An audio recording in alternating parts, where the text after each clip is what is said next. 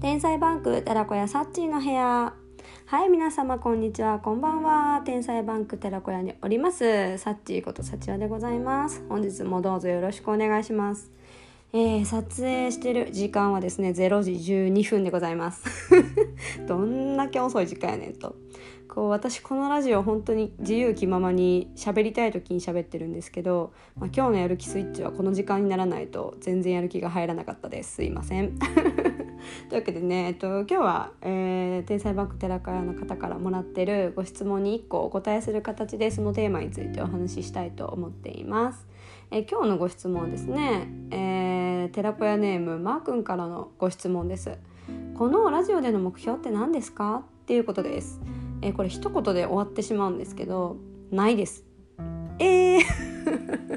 そんな回答期待してらんっていう感じだと思うんですけど私ね目標とか立てんのマジ嫌いなんですよ。立てないんですよ。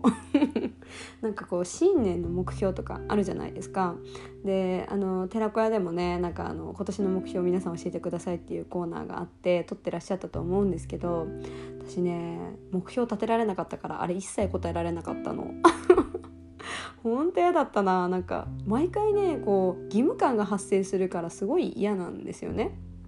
こうなんか数値目標とかさこの資格を取るとか具体的に決めちゃうとさなんか本当にやんなきゃって感じじゃん、まあ、やれって話なんですけどねなんか達成できなかった時にのなんか自分への裏切りというかなんか約束破った感がすごい嫌だからなんかあえて目標とかを立てないんですよ。ちょっと自堕落な人間で本当に申し訳ないんですけどあ、このラジオの目標は本当になくてただ好きだから始めただけですね。はい。あのアウトプットするのがまあどう考えても好きだったのでこう私は初対面の人と話す時に緊張しちゃって一方的に話す癖があるんですね。だからなんか相手はすごい覚えてくれてるんですけど私個人が全く覚えてないみたいな。がよくあってあだから多分一方的に何かを話す行為が得意なんだろうなと思って、まあ、ちょっとね、練習がてらじゃないけどやってみたいなと思ってただやりだしただけなのでこれのゆくゆくの目標はないんですけどまあ本当に多くの方に聞いていただけるものになれば嬉しいなっていうゆるい感じでやってます。はいというわけでね、えっと、目標を立てるのが嫌いなんですけど、まあ、今日はねなんか目標とか夢とかちょっと題名通りなんかこれって結局叶うのみたいな話をねしていきたいと思います。で私はですねなんかこうちっちゃい時の夢とかなんか大きい夢があったとするじゃないですかセーラームーンになりたいとか、まあ、大きすぎたなそれ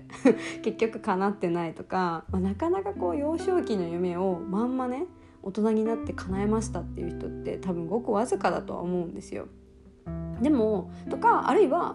なんか大きい夢はないみたいな方もいますよね。多分なんか高校生とかやっぱり会ってお話ししてるとまあ、なんか将来のイメージ湧かないし夢とかないですみたいな方もやっぱすごく多くってその具体的にこうあっても叶わないとかやっぱモテないっていうこともあると思うんですよね。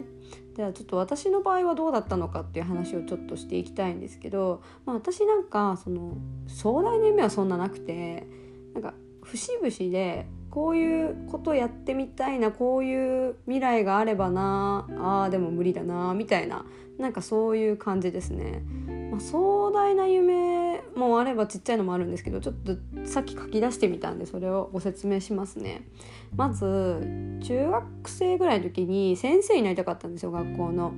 昔から勉強得意だったし誰かになんか教えるのがすごい得意でなんか結構楽しかったから教えててあ先生向いてんなと思ってたんですけど私の通ってた中学校がまあ荒れに荒れていて、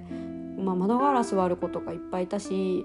こう先生が授業中にその先生の授業道具を普通に奪っていって授業妨害するとかざらにあったんですよね。だからなんか私授業する前にこの子たちになんかの苦労でなんかやんじゃいそうと思って。責任を負えないなと思ってちょっと先生は荷が重いと思ってやめちゃったんですよね諦めたんですよその時は。で、まあ、次じゃあピアノがすごい当時好きだったからピアニストになりたいとかって思ってた時期もあったんですけど、まあ、明らかに自分の実力は分かってて指もちっちゃいしまあ普通にそれはね学校の中ではうまい方かもしれないけど、まあ、世間にはもっとうまいと言われてる子がいてでもっとうまい子でもやっぱピアニストになって食っていくの大変だっていうのはまあ分かってたしだからまあなりたいとか言いつつも無理だろうなってどっかで思っちゃってたんでしょうねだからまあ諦めちゃったとその時は。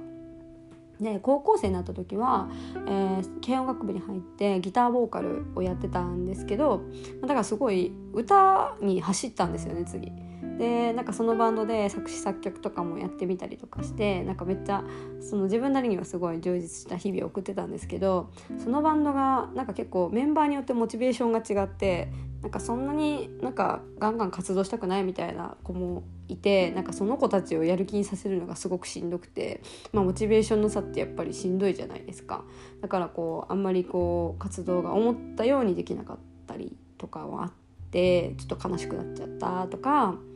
で次大学入ったらアカペラサークルに入って、まあ、ずっと歌をまた歌ってたんですけど、まあ、そのそれなりに私もまあねある程度は歌えるんですけどやっぱ上には上がたくさんいたからなんかそこもすごく辛かったりとか、まあ、思ったように活躍ができなかったり、まあ、思ったより目立てなかったみたいな 目立ちたがりなんで。であとなんかそのアカペラやってて、まあ、自分はアカペラよりもやっぱり楽器に囲まれてもう一回歌いたいなって思ったんですけど大学当時はねちょっともう楽器やってる友達とか全然周りにいなかったからバンド組もうって言える人もいなくてうんなんかやりたいことできないなと思ってその場もシュンってちょっと諦めちゃってたんですよね。でもこの今言った夢ちょっとピアニスト以外はですよ基本叶ってるんですよね。びっくりしたんですけど。ここ高校に12年ぐらいでなんかポンポンポンポン叶ってて私はすごいびっくりしちゃってるんですけど。例えば先生だったら私その確かに学校の先生は無理でしたけどあの去年天才バンク寺子屋で一応先生という立場で皆さんにオンラインで授業ができましたしえー、社外でやってるアナザーティーチャーっていう教育団体でやってる活動でも、まあ、高校生のところに、まあ、授業をしに行って、えー、自分の思いを伝えるっていうことができてるのでなんかまたその教員免許はないけれども違う形で先生をできてる現状があるんですよねだから結構私はそれであなんか夢かなってんなって思ってます。で歌とか音楽については、まあ、本当にここ去年なんですけど、えーとジャズバンドを無事なんかそのセッションバーで知り合った人たちと組めてなんか別にプロでもプロ目指してるわけでも何でもないけどストリートライブ突然やりだしたりとかあのビール屋さんビアバーですごいおしゃれな外国人がいっぱい来るビアバーとかであのライブをさせてもらったりとかなんか歌手プロの歌手じゃないけど歌手まがいのことはすごいたくさん活動としてできてて今もその人たちとずっと一緒に活動してるんですよね最近はちょっと YouTube で動画撮ろうぜとかって言って動画撮って YouTube に載せたりとかなんか別になんか規模感とか置いといても自分なりにすごい歌手として活動ができてるからあこれもなんかかなってんなって思うんですよ。ね、オリジナル曲その高校の時に作ってたって申し上げたんですけど実はこれまた私もやることができたんですよ。そのミャンマーに去年の11月から行ってこの4ヶ月の間ってこう日本人の中でこう音楽活動に興味がある人たちで実はバンドを組んでたんですね。で元プロの方とかがいてこう音楽だけ作ってきてデモをいただいてなんかあれこれ歌詞つけないんだと思って「つけていいですか?」って私からちょっと挑戦をお願いしてやってみたらめっちゃバンドメンバーに評判も良くてで結構聴いてくれてる人たちも歌詞めっちゃいいって言ってくれたりとかしてあれ？意外にいけてんじゃんって思ったりとかまあそのデモをもらった時でもちょっとここの部分あんまりいいの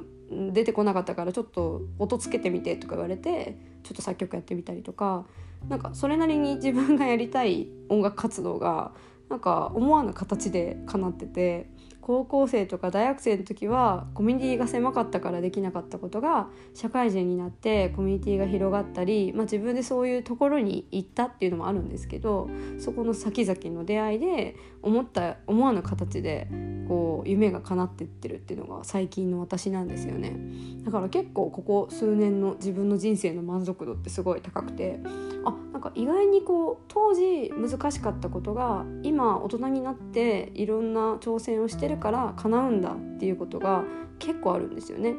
だから皆さんにお伝えしたいのは、まあ、確かに多分もしかしたら皆さんも大きい夢はなくてもなんとなくこういうのやりたいとかこうなってたいとか多分あると思うんですね。目標っていうところまでいかなくてもなんとなくあると思うんですけどやっぱりそれはすごい大事にしていただきたくて、